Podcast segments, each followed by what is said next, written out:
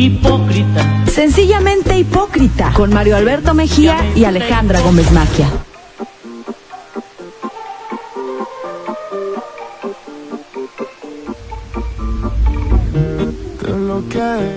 Señoras y señores, bienvenidos. Ya estamos aquí en Sencillamente Hipócrita. Y hoy nos acompaña, va a estar a lo largo de todo el programa, Anel Nochebuena, que es la directora de museos de, pues, eh, Puebla. Querida Anel, por favor. Hola, hola. Eh, es unidireccional Ah. el, el micrófono. No, No tengo que poner cerca. tienes que ponerlo muy cerca. Es tan unidireccional Que debo estar pegada a él. como la dirección de Museos Puebla, que dicen que es autoritaria, eh, que, que los que haces bullying laboral, Yo. que los obligas a trabajar. Aquí tengo dos personas que vienen a exponer su caso. Ahorita van a pasar. Eh, uno se llama, una se llama Andy. Dice que, que es que todo el mundo dice que trabajas demasiado. Bueno, primero saludar a todo tu auditorio y después saludarte a ti, que sabes que tengo mucho cariño hacia ti, mucho respeto. Gracias. Y contentísima Recíproco. de estar en esta entrevista, porque como digo yo, ya, ya vine, ya me perfil. Y, y platicar contigo siempre ha sido adentro y afuera del- de los medios una, una delicia. Entonces, bueno, pues acá estamos, aquí estamos trabajando. Efectivamente, te cuento que ahora tengo la dirección de la Dirección General de Museos Puebla, que consta de 21 museos En todo el estado. en todo el estado. Y 21 museos que, o sea, eh, creo que es interesante resaltar que estos museos la gente los conoce, sí, de oídas, pero no sabes que tienes 21 museos. Y la intención en esta nueva administración, como, como ya lo ha, eh, eh, este, como ya ha girado instrucción nuestro gobernador Sergio Salomón Céspedes Pedrina, a quien agradezco muchísimo la oportunidad, es justo que estos museos se posicionen, esto, que la gente disfrute sus museos, que se replantee la concepción de museos. Entonces, bueno, cuando yo llegué había 36 actividades en 21 museos. Llevo un mes, ¿eh? Un mes, ¿sí? Y Apenas llevas un mes. apenas un mes. Ya parece que llevas un sexenio. Me parece que yo- ya hasta me quedé sin voz y ya, en fin. Bueno, pues llevé, llevo un mes y entonces en este mes de, de 34 actividades que teníamos, pues hicimos, doblamos a 86, creamos la cartelera cultural de los museos que no Bueno, existía. yo pensé que ya había desaparecido Museos Puebla, te, te soy honesto. En la época del tristemente célebre paisano mío, eh, eh, ¿cómo se llama este señor Vergara? Sergio Vergara Verdejo. Pues, todo el tema cultural se vino abajo. Pues aquí Yo sé que tú eres políticamente correcta, pero este programa es políticamente incorrecto. Bueno, Así que puedes decir declarar lo que quieras. Haz de cuenta que estás ante un MP. MP. Puta, no, bueno, el MP. el que mal es como el MP. O sea, pues te digo que cuando. Bueno, pero ah, te decía, yo pensé que ya había desaparecido. No, no. El, la- el organismo descentralizado de museos se creó en el 2016, en el año que, que se creó el barroco, el Museo Barroco de Puebla. Y entonces, en, ese, en esas épocas tuvimos la oportunidad de, de hacerlo. O sea, yo diseñé la OPD, nunca pensé dirigirla. Y ¿Tú la diseñaste? ¿Cómo que la diseñaste? Programa de la OPD, cómo tenía que ser, qué es lo que tenía que tener. O sea, ¿te consultaron a ti sí. cuando tú eras titular del Instituto Municipal de Arte y Cultura del Ayuntamiento de Sí, Puebla? porque hicieron como un llamado. Ah, mira, viene otra persona que trabaja también en museos de Puebla Ay, no, que que viene a quejarse. viene a quejarse porque lo haces trabajar los domingos. Él quiere irse con su familia, como No, todo el no, ahí mundo, no hay, no y le dices, no, no, no, no, no, a ver muchacho, tú, Tapia, tienes que Trabajar. recibir a la gente en el Museo Barroco. O sea, querido Jerry Tapia, al rato expones tu caso, primero saluda, por ¿Qué favor. tal? ¿Cómo estás? Me da mucho gusto estar contigo de vuelta, Mario Alberto. ¿Qué tal? ¿Cómo estás? Bien, Jerry, aquí, pues aquí con Mario Alberto. ¿Lo vienes a contratar o qué? Me- me- estamos aquí como si estuviéramos en la CIA. ¿Sí? Viene a sacar todo. Podrá ser un, un elemento decorativo muy bueno. Creo, ¿eh? De decorar nada este hombre. ¿eh? La pura acción. Oye, pero a ver, ¿cómo que hiciste? O sea, yo te conozco como directora del Instituto Municipal de Arte y Cultura. Eh, mucha gente te atacaba en esa época en los medios, me acuerdo. Tú fuiste la autora de Lleves un libro a la playa y entonces como no había forma de que la gente viajara a la playa, tú construiste una playa en el, en el, en el zócalo del Palacio Municipal, ahí frente al Palacio Municipal. En un ejercicio de reutilización del espacio Y pusiste libros Era una biblioteca. para que la gente leyera. Era, era La una verdad fue una idea interesante, ¿eh? Pues más, más de, más de, más de 13 mil personas pasaron por la playa Zócalo. 13 mil personas. Y los índices de, los índices de delincuencia, porque estábamos trabajando con, el con la policía municipal, bajaron los índices de delincuencia llegaron más de 13 mil personas a, a- a disfrutar pues, un- de un espacio público en donde podían acceder a la, a la biblioteca, que además tenía otro tipo de talleres de historia, de literatura. Luego teníamos cine en la noche, que era maravilloso. en donde pasaban las funciones. En el Zócalo Que ya vi que ta- también ya va a regresar el cine. a- Eh, a los en el barroco. ¿no? Ah, sí, ahora ya tenemos cartelera en todos los museos, casi en muchos, pero en esa época, bueno, lo que hice fue justamente este, abrir eh, re- re- la reutilización, en, en un ejercicio de reutilización de espacio público, hicimos eso eh, y, y fíjate que le queríamos pegar a los índices de, de delincuencia que bajaron, y ahí están los papeles que hablan, y este y la gente, pues más de 13 mil este, personas se registraron, leyeron, vieron las películas, había conciertos de ska, había voleibol, y bueno, pues así pasamos un verano poco Bueno, pues en esa época Anel eh, trajo, por ejemplo, una exposición maravillosa sobre Picasso. Ay, ahí fue donde te Esa conocí. fue, ahí nos conocimos. Ahí fue donde te conocí. Y, Qué cosas y la verdad me encantó esa exposición. Fantástico. Trajiste unos grabados taurinos de Picasso, que es una parte de los, eh, los grabados, perdón, poco conocida de Picasso. Todo el mundo se va más con los lienzos, las grandes obras. Sí, pero esos grabados de Picasso, taurinos, son, son importantes en la colección. de Maravillosos. Picasso. Y nunca, y, y salen muy poco.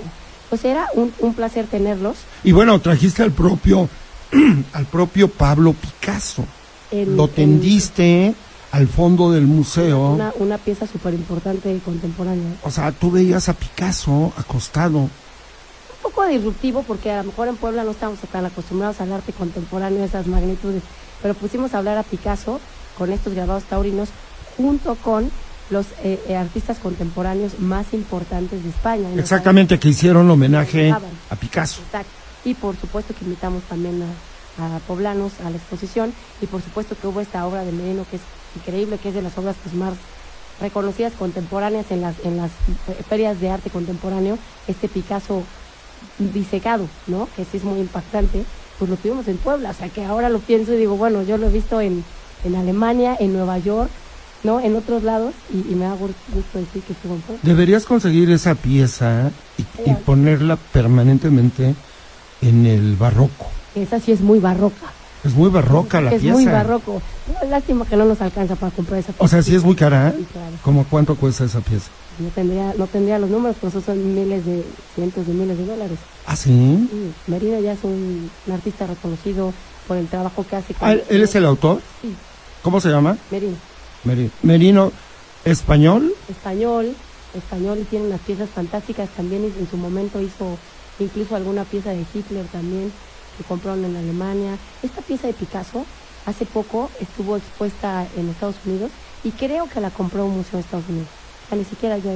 Cuando vino a Puebla y primero no era de. Ya no, no, no. Ahora ya Bueno, ahí conozco a él, luego hace otro tipo de exposiciones, la última vez que supe de ella, bueno, una de las últimas veces, fue en los 500 años del municipio de Tepeaca Así como es. ayuntamiento, que hubo un acto espectacular ahí, eh, porque hay que recordar que cuando eh, Hernán Cortés funda el primer ayuntamiento en la Villa Rica de la Veracruz, Ujú. eh, luego se dirige a Tepeaca y funda el segundo ayuntamiento. Pues así como el segundo ya empezamos a... O sea, es el primer ayuntamiento del altiplano. Ah, es el primero. Es el primer ayuntamiento del altiplano. O sea, porque la Villa Rica de la Veracruz no está en el altiplano. Exactamente. Ah. Por eso. Entonces es el primero del El- altiplano. El altiplano lo es. Y luego está la discusión de quién se consolidó primero porque Tepeaca tiene su cédula real y la Villa Rica no tenía la cédula real. Entonces nosotros sí Ah. teníamos documentación, ellos no tenían documentación. Entre esta disputa de si sí o si no, pues sí llegamos a la conclusión de que sí éramos el primero en el altiplano, para ya quitarnos de discusiones con, con la Villa pues, Rica de Veracruz. Este, y entonces hicimos los festivales de, de Tepeaca, los 500 años, durante esos años estuvimos trabajando con el hoy gobernador y trabajamos muchísimo eh, todas las festividades de los 500 años. Estuvimos en México, en la Cámara de Diputados, con los senadores. Bueno, ahí es lo que te iba a decir. Ahí te relacionas mucho con el gobernador Sergio Salomón porque él era presidente municipal de Tepeaca. Era el presidente municipal y nos dio la oportunidad de trabajar con él en esa época. Y ahí viene eh, un nuevo cambio en tu vida eh, y en la vida del gobernador de Sergio Salomón. Se convierte él en diputado local, luego presidente del Congreso, luego muere don Miguel Barbosa y él se convierte en el gobernador sustituto de Puebla. Y todo el mundo dijimos, ah, pues si ya llegó Sergio Salomón a la gubernatura, la próxima secretaria de Cultura es Anel Nochebuena. Yo aposté, te lo juro. No, ya luego te cuento cómo le hice para recuperarme, Ah, pero aposté con Jerry. Jerry es un descreído, pero Jerry tiene una virtud. Para empezar, nadie sabe en qué trabaja, pero vive en la vista. Ah, caray. Esas, Eh, esas son virtudes, ¿eh? Usa autos blindados. Ahorita aquí afuera ha de ver como ocho guaruras. Ah, muy bien, muy bien. Y, pero algo mejor, va a Las Vegas cada fin de semana. No, bueno, ¿y en qué trabajas? Y él me enseñó a apostar y, Y y ganar. Perder. ganar, pese a que hay, que, hay pierdas. que apostar. Pero bien. yo aposté que tú ibas a ser la secretaria de Cultura y ahorita nos vas a platicar esa historia. Yo sé que tú no eres adicta a responder ese tipo de provocaciones, pero lo siento, querida Anel, vas a tener que decir algo. Regresamos después de ese corte. Pero por otra cuenta veo tus historias. Hipócrita, Sencillamente hipócrita. Volvemos. hipócrita, Sencillamente hipócrita. Regresamos. Seguimos en Sencillamente Hipócrita. Estamos hablando con Anel Nochebuena. ¿Cuál es tu segundo apellido, querida Anel? Escobar, Escobar. Escobar. Pero no lo uso nunca. ¿No? No, O sea, es que Anel Nochebuena parece apellido de poeta. Nombre de poeta. Y tú eres poeta también. hago poesía. Hago poesía, por supuesto. ¿Quiénes son tus autores? Favorito es Oliverio Girón, es mi, mi poeta ¿A poco? 20, 20 Además, para metros de poesía En el tranvía. y poema. Ah, el del tranvía es maravilloso. Libro. Ese, ese, eh, ese poema del tranvía lo publica en 1920. Sí, o sea, Oliverio Girón es un poeta de los años 20. Es de la generación de Guidobro. Exacto, pero además es revolucionario porque tú lees sus textos y ves una poesía eh, claramente disruptiva que nada tendría que ver con la métrica de lo que se- debía siendo la poesía clásica. Y entonces empieza a esta vanguardia latinoamericana que llega a México, que viene siendo esa vanguardia, o sea, viene de Europa, llega a México, llega a México, pensemos que no era un mundo global. Entonces ahí dices, ¿cómo fue llegando? O sea, ¿cómo se fue metiendo a México y se convierte en esa vanguardia latinoamericana que empieza fuertemente en la literatura. Entonces ahí tenemos a Nicanor Parra, Bueno, Parra, que es que- el, el antipoeta, ¿no? de la generación El de Octavio. Paz, nacido en 1914, uno de mis poetas favoritos Es latinoamericanos, ¿eh? El- este, y luego se hacen poemas en esa época como el de Luna Park, que es una cosa excepcional, y está Oliver, o sea, y todos estos poetas latinoamericanos que son disruptivos en el sentido de que entran con la vanguardia latinoamericana, entonces rompen el esquema, ¿no? Y alimentan a la poesía mexicana de una manera maravillosa. Un día hay que hacer un programa de poesía. de pura poesía. favor. Traes Yo- tus yo- yo- poemas y yo traigo los míos y invitamos a Jerry a que trate de escribir uno, ¿no? Sí, que A ver si un abogado puede escribir poesía. Ah, hay abogados que escriben muy buena Adiós. poesía. ¿eh? Luis Maldonado. Por ejemplo, Carlos Fuentes Carlos Fuentes era abogado. abogado, Alfonso Reyes era Era abogado, pero porque pero se dedicaron a la literatura. Sí, claro. Y Octavio Paz era un paria que nunca terminó La ninguna carrera, carrera. ninguna. Nada, nada, pero qué maravilloso era Octavio Paz, ¿no? Pero bueno, Anel Nochebuena, todo mundo decíamos, Anel Nochebuena tiene que ser la secretaria de Cultura. Y no llegaste a la secretaría. ¿Qué pasó? En la vida no, no, no, las cosas que uno que uno cree que pasan no, no, no precisamente tienen que pasar. O sea, o sea, uno realmente no sabe las cosas cómo se acomodan, ¿no? Yo creo que tengo muchísimo respeto, pero no, estoy convencida de las decisiones del gobernador y creo que las decisiones que ha tomado han sido las más acertadas, por supuesto. Porque el tema de museos, como te decía hace rato... es- Acércate al micrófono. el querido. tema de museos, como te decía hace rato, es un tema que tiene muchos pies, mucha cola que le pisen y muchos altibajos. y, es, y Ándale. es un lugar donde verdaderamente se, se puede trascender. Y sin duda alguna, el gobernador va a dejar un gran legado en los museos de Puebla, o sea, de verdad. O sea, un, le- un legado que no, no va a olvidar la, la ciudadanía en el estado de Puebla, te lo aseguro. Y a nivel nacional va a ser referente lo que va a pasar en los museos. Entonces creo que es importante, o sea, creo que es importante que ese equipo que él traía justo en Tepeaca refuerce las cosas que realmente se tienen que reforzar a esos niveles. Porque museos, 21 museos que, que, que la gente no ubica, si ubica tal, y luego, bueno, una serie de cosas, que si las piezas, que si no las piezas, y luego vemos un abandono ahí, ¿no? De un, de un lugar que, como están eh, 21 museos, a ver qué dicen los 21 museos. Y ese barroco, que qué historia trae el barroco por sí misma, Claro. lo que hay que hacer es agarrar y darle la vuelta y, y replantearse la concepción de museos según la definición del ICOM y, y- y- y buscar que esos museos se vuelvan nodos donde replanteemos los hábitos culturales. Y para hacer eso hay que dotarlos de contenido. Y para dotarlos de contenido hay que ge- generar una programación como si fueran pequeños complejos culturales Claro. donde la, los- la- donde la gente acceda al museo. De otra manera, ¿y qué crees?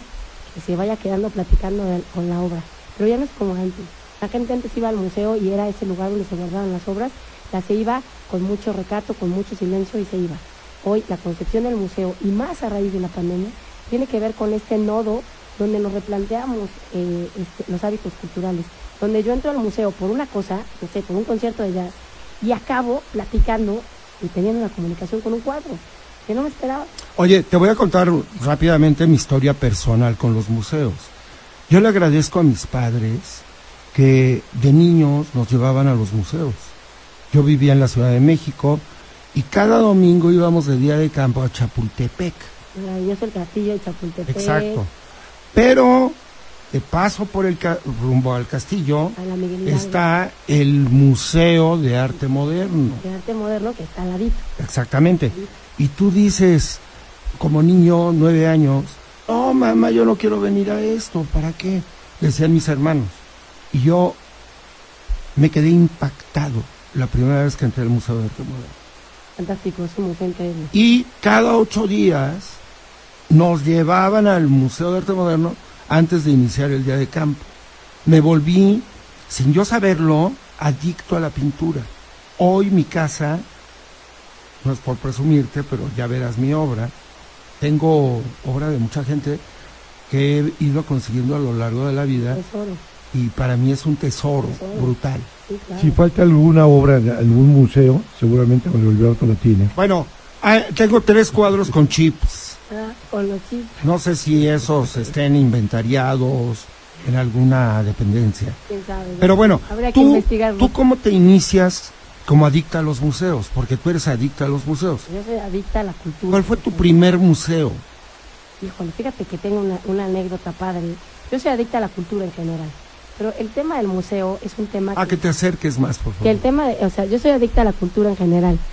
El tema del museo es, es un tema que siempre me ha traído mucho porque justo en los museos uno puede reflexionar sobre el pasado, pero también puede reflexionar sobre el futuro. Son lugares que generan redes, incluso neurológicas, en donde tú puedes replantearte la existencia. O sea, son como santuarios. Bueno, cuando vas, cuando vas al, al Museo d'Orsay en París, yo- bueno, eh, eh, yo no conocía el d'Orsay, cuando lo conocí ya no salía del d'Orsay. porque es el arte impresionista, pero en todas sus gamas, no nada más con los clásicos del impresionismo, sino descubres obra de autores que pues están olvidados Claro, aparentemente, pero ¿no? que les guarda el museo. Pero ¿cuál fue el primer museo que Pues, visitaste en cuando tu era vida? chiquita, o sea, tengo el recuerdo de que siempre me gustó la cultura y entonces yo exigía. O sea, yo no decía, ¿por qué me llevan? Yo decía, llévenme. Y entonces me acuerdo que el museo que hoy conocemos como el Museo de la Evolución, que es maravilloso, ¿eh? Ese es un museo que recibe muchísimas visitas, es genial. Pero está en Puebla, ¿no? Claro, en los puertos de Loreto, una chulada. Ya existía cuando tú eras Claro. niña. Bueno, es que tienes cara de adolescente, es que soy. lástima que no es televisión esto, porque Anel parece de- que tiene 16, Ay, 17 ay, años. Bueno, saquen los tequilas, por favor. Vamos aquí a sacar los tequilas. Cuando, cuando, cuando éramos niños nos llevaban al Museo de la, hoy el Museo de la Evolución, Y entonces ahí había, veíamos los animales disecados y nos encontrábamos con esto, con estos, con estos especímenes que nos ponían al alcance. Yo me acuerdo cómo disfrutaba eso- esa escena de los dos tigres así agarrándose. Y ahora que tomé los museos y fui a ver el Museo de la Evolución, y, me di- y me- y les digo, ¿dónde están los dos tigres? Y nos pasan por la escena de los dos tigres y yo, bueno, casi lloraba, porque le decía a la directora del museo, esta fue mi infancia. Fue ese momento donde inventas cosas. Yo Claro. me acuerdo que entraba al museo y inventaba que estaban vivos los animales, siempre había sido muy creativa. Y después no había tantos museos, pero a mí me gustaba mucho que me llevaran al alfeñique.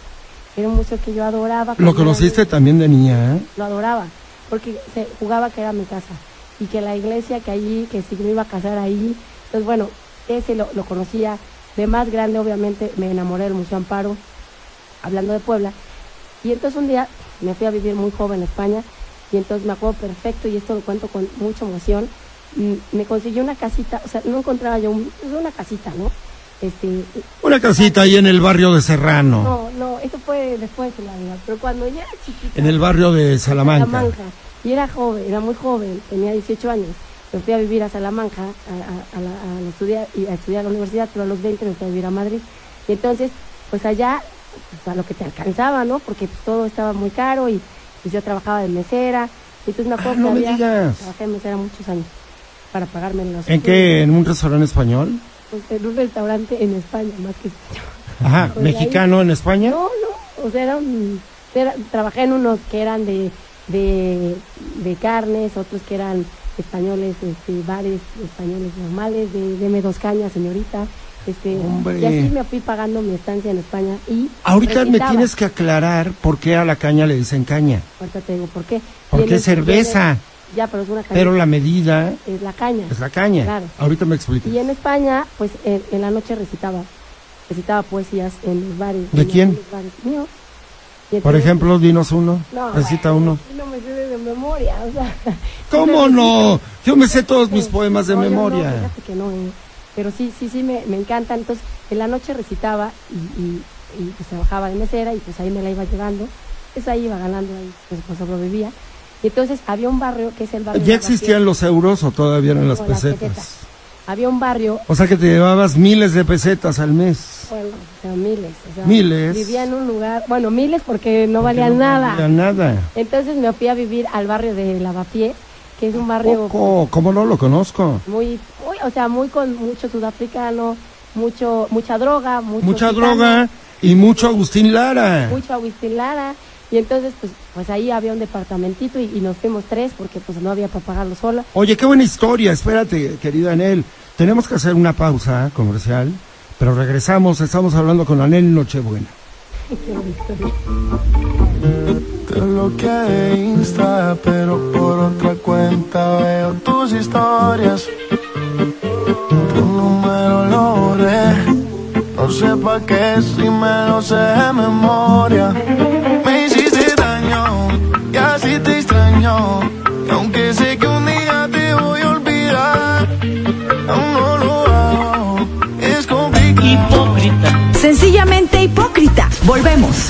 Hipócrita, Sencillamente hipócrita. Regresamos.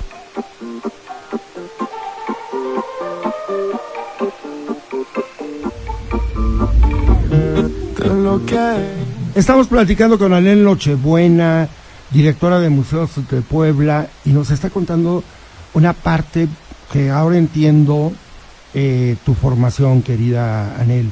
Te fuiste a vivir al barrio de Lavapiés, en España, en Madrid, un barrio de drogadictos, alcohólicos, eh, tratantes de todo tipo, por una razón, platícanos. Es que entonces había, rentaban varios departamentos y éramos varios amigos, porque para uno solo es muy caro rentar, teníamos 20 años. Y entonces dije, ahí vamos a vivir. Y mis amigos me decían, pero es horrible la casa. O sea, ¿cómo era? Dis- No, no, no, o sea, yo les digo que de, yo estiro los brazos y de pared a pared, de estirada tocaba la pared y la pared. Esa era la casa. Y luego, o sea, el baño estaba a la mitad del pasillo y la cama la tenías que bajar. Yo te estoy hablando que eran 60 metros cuadrados. 50. ¿Cuántos años tenías? Yo 20. Y entonces, este, porque me fui de Salamanca a Madrid. Y entonces dije, voy a vivir aquí por una sencilla razón. Al lado de la que era mi casa, que fue un rato mi casa, luego me cambié a otro lado, vino, eh, estaba el Museo Reina Sofía. Y en el Museo Reina Sofía se alberga nada más y nada más que el Guernica de Picasso, Claro. está Miró, está Dalí y está y hay otras cosas de arte contemporáneo. Pero el, el Guernica. Y yo pasaba diario con una barra de pan, porque no, no había lana, no había lana, pero había ganas de estar en España. Y pasaba con mi barra de pan y decía, "Estoy- soy feliz, soy dichosa porque cada día me saqué un carnet de museos, podía entrar a- al- al Reina Sofía. Entonces, de verdad, durante años estudiaba en el Reina Sofía, comía en la placita del Reina Sofía, este, iba a ver a mis amigos al Reina Sofía y todas las tardes visitaba el Reina Sofía durante años. Tu barra de pan con mi barra de pan y en tu la botella plaza. de vino. No, no, vino De nunca me ha pronto, de pronto. Tu jamón serrano. Eso sí. Como Pero- jamón serrano de Claro. jabugo. Y entonces, negra. Había niveles. oye, Había niveles y yo no tenía dinero. Por lo que estás Entonces, diciendo. La verdad negra. es que era fantástico vivir ahí y durante años visité el Reina Sofía todos los días religiosamente. ¿Cuánto todos tiempo? los días. ¿Durante cuántos Yo viví años? ahí, en, ese, en esa casita yo viví dos años. Entonces durante esos dos años, yo viví 13 en España, pero esos dos años, esos dos años fueron ahí. Y entonces me acuerdo mucho que entraba y bueno, yo me sé el Reina Sofía con los ojos cerrados. O sea, pero con los ojos Y ya te conocían los guardias, los vigilantes. No, bueno, ya, obvio. Hoy conozco a la directora Reina Sofía, ¿no? Que ahora nos saludamos. Merced, una, una, una, una, una directora que, híjole, hay una historia muy bonita con ella. Dio muchas vueltas en, en varios museos. Pero ya eran gente top, ¿no? Y yo creo que me veían chavita. Y yo les daba como ternura. Porque como que, pues yo iba a, a ver los museos y, y bueno, esta gente fue creciendo. Luego estudió en otros museos, tal. Con el tiempo conocí también al, al exdirector del Prado, que se hizo que se hizo buen Wow. amigo mío, y dimos conferencias de gestión cultural, él y yo, en algún momento de la vida, y él me recordaba, me decía, ¿cómo eras de joven? Te ibas a meter al, al Museo del Prado a ver las pinturas negras de Goya, pasaba tardes enteras viendo eso, y, y descubrí en el museo ese lugar de silencio, de reflexión, de eh, padre, ¿no? Y, y- y, bueno, los restaurantes que costaban, no sé, bien poquito comer en los restaurantes de esos museos, porque están hechos para eso, para un ejercicio de democracia cultural. Entonces lo disfruté mucho.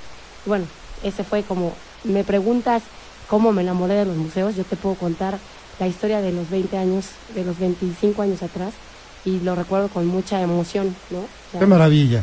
Ahora se entiende y qué bueno que, que no llegaste a la Secretaría de Cultura, fíjate. Qué bueno que eres ya la directora de museos. Oye, es la columna vertebral de la Secretaría de Cultura.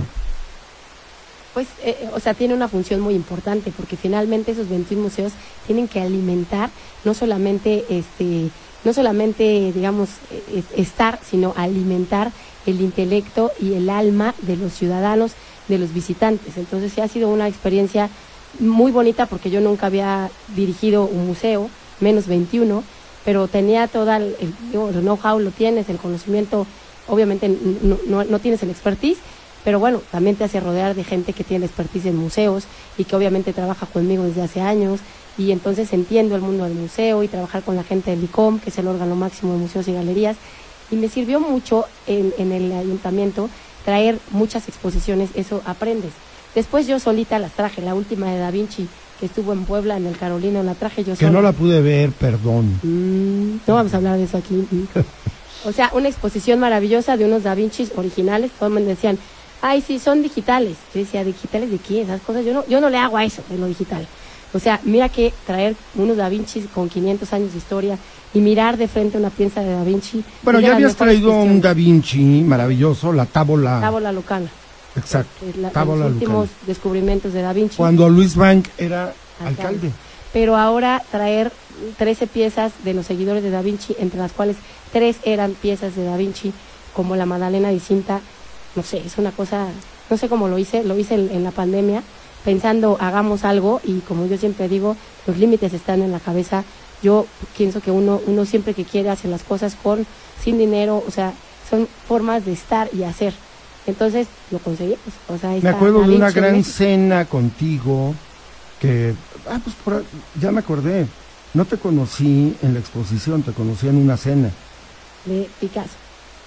Cuando estabas trayendo, eh, a punto de traer al luego Picasso, te, la- que te contó. que estuvimos en esa cena con el maestro Jorge Alberto Lozoya. Ay, el embajador Lozoya. que oírte a ti y oír al maestro Lozoya es El una de las mejores cosas que te pueden pasar. El maestro, el embajador Lozoya, que sí que me, me tiene mucho cariño siempre. ¿Ya sabe que eres la directora de museos? Sí, claro, claro. me Porque él fue el primer director del Museo Barroco. Él, pues él, él creó el Museo Barroco. Él creó, él y Toyoito. Él Bueno, y y también. Moreno Valle, vaya, Moreno Valle. porque él es Moreno Vallista? Pues finalmente al- Jerry Tapia? El Museo Barroco una propuesta que hizo Luis Maldonado No es a Rafael cierto. Moreno Valle O sea, y se tramitó ¿por qué todo quieres, a través de Banobras. por qué Yo quieres ahí. torcer? A ver, cuando inauguraron el Museo Barroco, Franco. José Antonio Miz, Curibreña, y ahí públicamente eh, Moreno Valle dijo que la idea del Museo Barroco se la había dado José Antonio Miz Curibreña cuando era secretario de Hacienda y le dijo, éntrale Rafa y yo te apoyo económicamente. Ah, José Antonio Miz, no Luis Maldonado. Pero eso fue, Es una, que- plática, es eso que fue una plática que tuvo Luis él Maldonado con él es presidente del fideicomiso Luis Maldonado. Ah, con razón. Y entonces le tiene que prender incienso. yo, yo a la creo, yo creo en el tema del barroco, que el barroco como sea, que haya sido como haya sido y lo haya hecho quien lo haya hecho, la realidad es que es parte del patrimonio de Puebla. Y hoy por hoy es parte del patrimonio. ¿Qué están haciendo en el barroco ahora?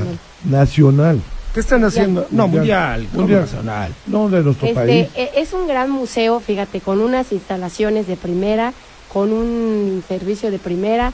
Ningún museo en el mundo le pide nada, ¿eh? Yo he estado en muchos museos en el mundo. Ese museo no le pide nada a nadie. Le Es hace falta un restaurante, ¿eh? Ahí va, ahí va, Tenían ya el de vamos. La hija de Marta Chapa. Ahí vamos con el restaurante ya, ya casi llega. Estamos ¿Quién, va a ser? Este, ¿Quién lo- Obviamente contamos con nuestros amigos de Canirac y entonces dijimos, a ver muchachos. No vayan a vender chiles en hogada, por favor. es un, re- es un restaurante que tiene que ver con la democracia cultural y que tiene que ser un restaurante como los restaurantes de los grandes museos, Exacto. donde te cueste comer 80 pesos, 60 pesos. No, bueno, café, pero- tu- ¿no? Vas al del Museo Dorsay y encuentras botellas de vino de A ver, dos mil euros. Un momento, pero bueno, ya estás hablando de, de que, pero también te encuentras un café de un euro. Pues sí. O sea, te encuentras de todo. El chiste aquí es encontrar de todo, ¿no? Y yo creo que cuando esté el restaurante va a volver mucha vida al barroco. Lo que estamos haciendo en el barroco ahorita, tenemos un proyecto que generamos, digo, acabo de llegar hace un mes y te hago un paréntesis. Cuando yo llegué había 36 actividades en 21 museos. Después de que llegué... ¿Al mes? Al mes. Cuando yo llegué, a las dos semanas les dije, saquemos una cartelera que tienes ahí, que no existía, hagámosla de bolsillo y generemos más actividades. Y generamos 86 actividades para el mes de, este, de agosto.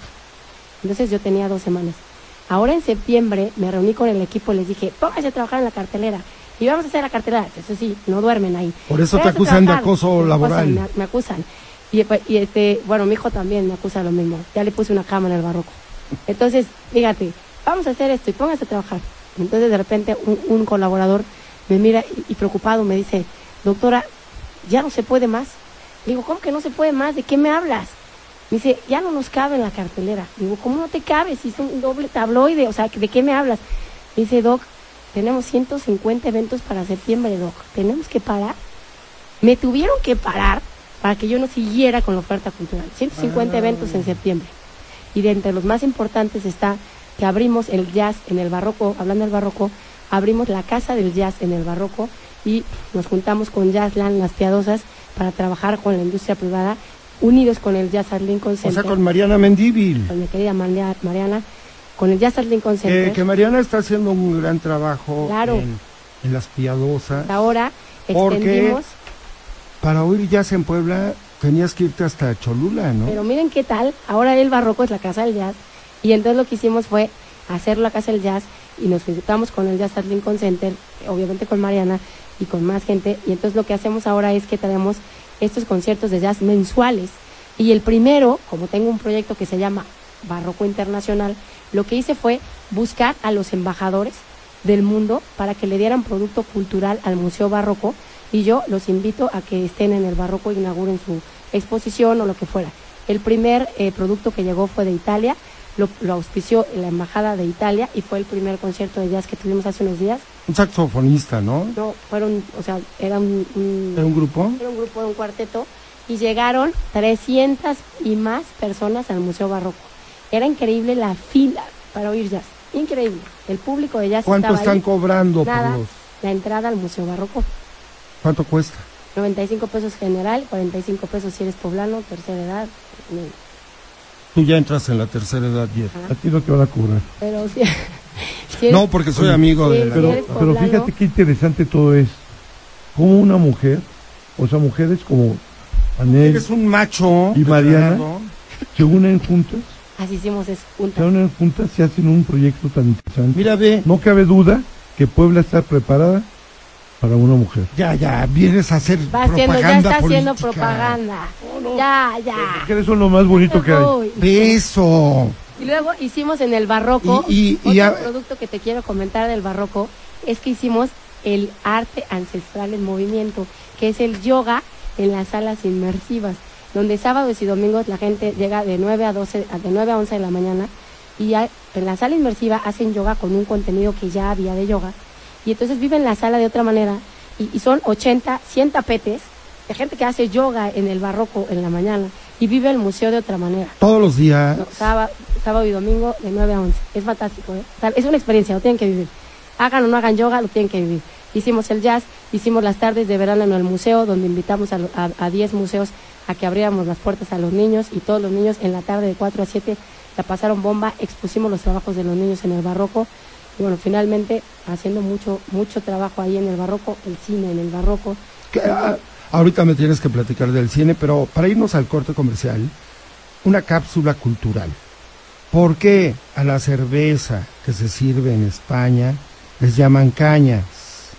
La medida del vasito se llama caña. ¿Pero por qué?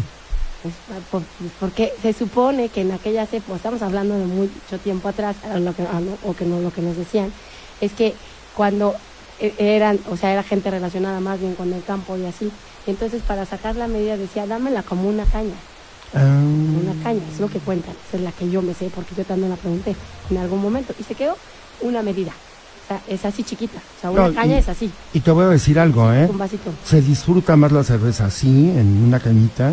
que una Te la caguama. sirven en México. Eh, Por ejemplo, ese señor Vele la Panza de Caguama, es caguamero. Vámonos a un corte, estamos hablando con Anel Nochebuena. Me hiciste daño, casi te extraño. Hipócrita, Sencillamente hipócrita. Volvemos. hipócrita, Sencillamente hipócrita. Regresamos. Ya estamos en la parte final, ya se acabó una hora, eh, casi llevamos platicando, No, querida. Queremos otra, queremos otra, para contarles la cartelera de septiembre. No, pero además eh, hemos podido conocer a Anel eh, en una etapa que poco platicas, más que en privado, ¿no? Sí, eso sí. Los tiempos de mesera, La mesera, los tiempos de lavapiés, los tiempos de lavapiés. y ahora que nos estás platicando que Antón, tu hijo, está tiene siete años y disfruta totalmente el museo. Totalmente. O sea, están yendo muchos niños. Es que lo abrimos para los niños. Hicimos mis tardes de verano en el museo, donde llegaron, eh, cien- o sea, sí fueron cientos de niños a los museos y, a- y se apropiaron de los museos de 4 a 7 de la Y noche. no iban, ¿verdad? No, lo abrimos. Yo llegué y dije, ¿hay plan de museos? No hay. Mañana tenemos plan de museos. Y entonces saqué el plan de museos y entonces ya salieron los anuncios y la gente fue llegando poco a poco. Y en el barroco, solo en el barroco teníamos 50 niños. Y me da mucho gusto decir que la señora Gaby, la esposa del gobernador, la presidenta del nos prestó, o sea, me dio la oportunidad de que los niños de la casa hogar fueran al Museo Barroco qué y al Museo de la. Evolución. Entonces Gaby fue, dice, los niños iban felices y vivieron un verano diferente y se hicieron amigos entre ellos, mi hijo con ellos, con otros niños. O sea, la democracia cultural al final, ¿no? Para todos. Entonces el museo ahora sí tratamos de que sea pues muy muy pensado en los niños, muy pensado en los grandes, ¿no? En que pasen momentos satisfactorios las, las familias, en que se replanteen las cosas. La pandemia nos hizo replantearnos el concepto del museo. Oye. Ahí más fuerte que nunca. Oye, muy poca gente habla como tú, gozando lo que haces. Tu trabajo, cómo lo realizas, pero cómo lo expresas, ¿no? Cómo lo realizas. Y hoy, tu hijo. Oye, qué bonito es esto. Ojalá que muchos funcionarios tuvieran esa oportunidad de gozar su trabajo. Pues Porque así que- se trabaja mejor. Yo, la verdad, nunca he ido a trabajar, como decía hace rato.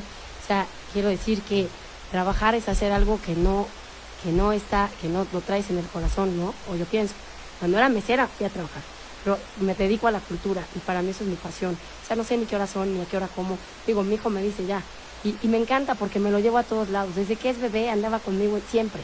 ahora que tiene siete años, anda conmigo siempre en todos lados, ¿no? O sea, ya estamos juntos, vivimos juntos, solos, y somos muy felices en ese sentido. O sea, eh, estamos totalmente involucrados con la cultura y creo que eso es el legado que yo eh, siempre le digo, te vas a acordar de tu mamá cuando ella no esté, porque, te- porque es bailarín de ballet. Entonces, yo le quiero cuidar la carrera, por ejemplo, ¿no? Y digo, ojalá que, que yo te pueda cuidar la carrera. Oye, eh, eh, hace poco eh, hubo un, quisieron hacer un escándalo, escándalo, y terminaron un escandalito, porque una señora en, en paños menores se fue a tomar fotos al Museo de Alfeñique. La tía, la, la Y- famosa tía. Y la prensa, un sector de la prensa eh, que escribe con faltas de ortografía, eh, dijo, qué barbaridad, cómo fue eh, el Inmaculado Museo fue dañado, fue lesionado. y la inútil de Nochebuena que no sabía cuidar los museos. O sea, pero eso a mí me gustó porque pareció más bien un, algo así como lo que hacía André Breton con los surrealistas, ¿no? Sí, casi, casi Duchamp. Exacto. Marcel Duchamp, Claro. eh, Paul Eluard, parecía parte de las actividades del museo, ¿eh? Y a mí, y me parece una buena idea y deberías hacerlo más seguido. No, no lo hice yo. Para ¿Quién empezar, fue? ¿Cómo se metió esa señora Para a empezar, no lo hice yo. Para continuar, no nos consta que haya sido en esta administración. Las investigaciones se están llevando en este momento. Y luego, lo siguiente es decirles que eso, la obra de arte, desde el momento en que se expone, es vulnerable. Es vulnerable. Y pa- pa- basta con segundos para que alguien le aviente un pastel a la Mona Lisa, o le aviente salsa de, salsa de tomate a un Van Gogh, o ponga sus manotas en un Goya con pintura. Son fracciones de segundo. Son, son, no, no- eso no dura ni un minuto ahí cuando llega la policía y lo saca o ellos se salen antes. Lamentablemente la obra de arte sirve para llamar la atención en muchos aspectos. Algunos tienen un objetivo ambientalista, otros otra, otras cosas más. Y algunos, como la tía que pues, quería vender su chamba. ¿Por qué le ¿no? dices la O sea, tía? porque así se hace llamar. En Ah, en la tía. ¿no? Que quería, ya, ya todos fueron al museo, hasta la tía, ¿no? Decía por ahí un una columna que me encontré de, de, de, de un periodista que decía, ya todos fueron al, al- al museo hasta la tía. Entonces, a mí me da, bueno, pues, ¿qué te puedo decir? O sea, no está en nosotros. A mí me pareció más Está en bien, nosotros, no podemos hacer nada. me pareció como un happening. Claro, pero hay que, hay que tener cuidado y hay que redoblar la seguridad en los museos. Pues eso nos deja Deberían claro invitar a la chica esa que se tomaba fotos en el Oxxo, que se vaya a tomar fotos en los museos de Puebla, ¿no? Pues mira, la gente la verdad a veces utiliza tanto este tipo de espacios que son tan emblemáticos para Pero no pasa nada. No, no, no, no daña la imagen de un museo. Es delicado porque finalmente también también pueden dañar una pieza, ¿no? Es delicado. No fue el caso. Hasta donde Ya tomarán sabemos- sus provisiones. hasta donde sabemos no fue el caso, pero sí, evidentemente. Algo hay- que hay sí atenta- Algo que sí atentó, y segu- ya te veo la cara de que no me vas a responder, es lo de los chips en la época de Vergara. Atentó, claro que atentó, no, por supuesto. Lo de los chips. Es que, a ver, el tema de los chips es un tema complejo que ya en su momento hablaremos de eso y, y que, y que claro que el gobernador está muy pendiente del tema. Hemos trabajado mucho en ello, pero antes de pegar un chip hay que tomar en consideración que hay instancias superiores, hay ¿Qué es un chip? instancias, pues un, un código de barras, Código de barras. tal cual, ¿Les pusieron código de barras? a varios, varios objetos, Por ejemplo, pues, pues los incunables de la biblioteca para los incunables de la biblioteca palafoxiana. Y otras Oye, piezas. Ese pues, sí es un daño. la, ca- la casa de los hermanos Cerdán, que también pues tiene otros chips y, y así sucesivamente. Eh, la cuestión es que para hacer este tipo de cosas siempre es importante tomar en cuenta las instancias superiores.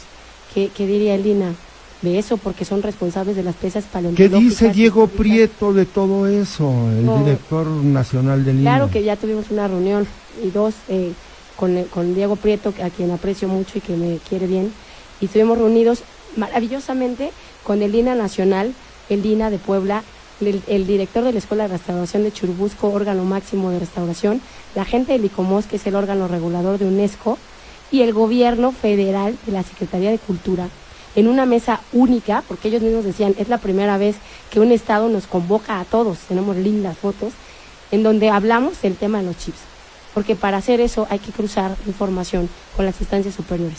Y entonces, bueno, tuvimos varias conclusiones, agendas de trabajo, qué vamos a hacer. O sea, este es, es un tema que desde el primer día el, gobernador instruyó que se revisara muy a fondo y que se tomaran las acciones pertinentes y se hicieron y se hizo eso con las instancias superiores, ¿no? Entonces hay que hay que siempre trabajar con ellas, con el, incluyendo al Imbal que habla de las piezas del siglo XX, bueno, una serie de cosas que ya en su momento eh, eh, podremos eh, comunicar.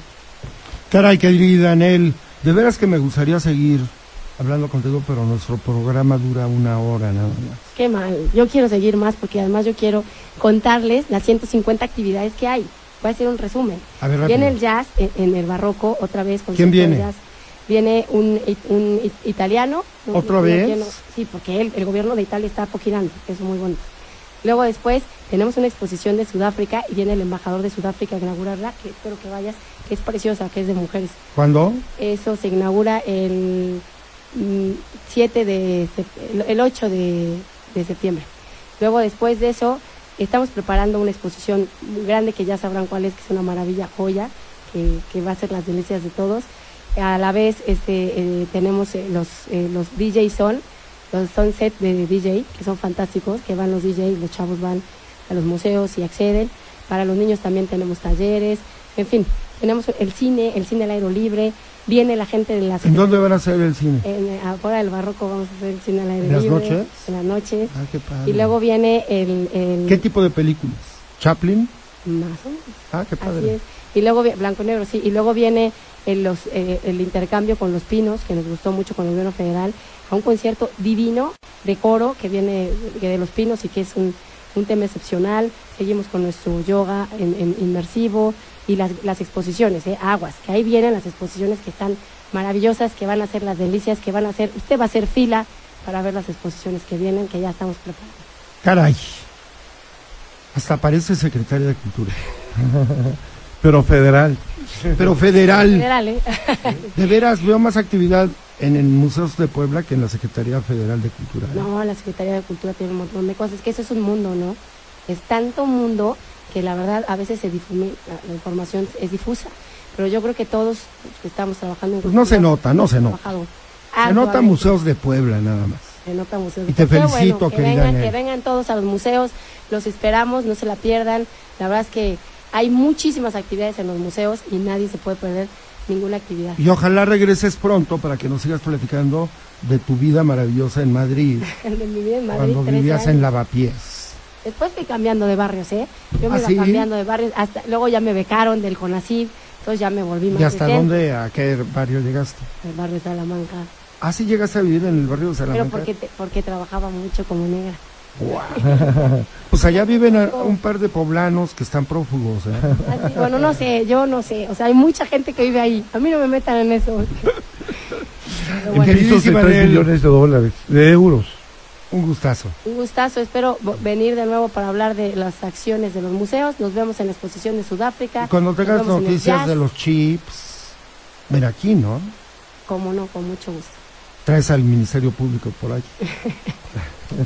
Ya les contaremos todas las historias. Gracias, Mario. Fue maravilloso hablar contigo, Jerry. Muchísimas Igualmente. gracias. Gracias. Gracias a todos. Hablemos de museos. Ah, también vamos a sacar nuestro programa de radio de museos. No se lo pierdan. Ah, sí, ¿quién lo va a El dirigir? SICOM, Grace Balcázar. Los viernes de 9, de 9 a 10 de la mañana, todos los viernes en ¿Tú vas a estar Radio. también? Sí, claro. Vamos a hablar de museos. Ah, porque si vas a estar tú También te vamos a invitar a ti. Va a estar interesante. Te vamos a invitar a ti, ¿eh? Gracias. Queridísima Anel, muchas gracias. Queridísimo Jerry, Gracias, Adel. Mario. ya no vengas a hacer proselitismo político, por favor. Luego, luego te cachamos. No, es que date cuenta que las mujeres hoy están muy bien preparadas. Está en Ah, campaña. que sigue, sigue, sigue en lo mismo. Está en campaña. Aquí hay una Este muchacho campaña. ahorita trae ahí volantes para repartir en toda la calle San Martín Texmelucan. Gracias, querida Andy, qué gusto verte. Y el joven, ¿cómo se llama? Luis. José Luis de Ita. Muchas gracias.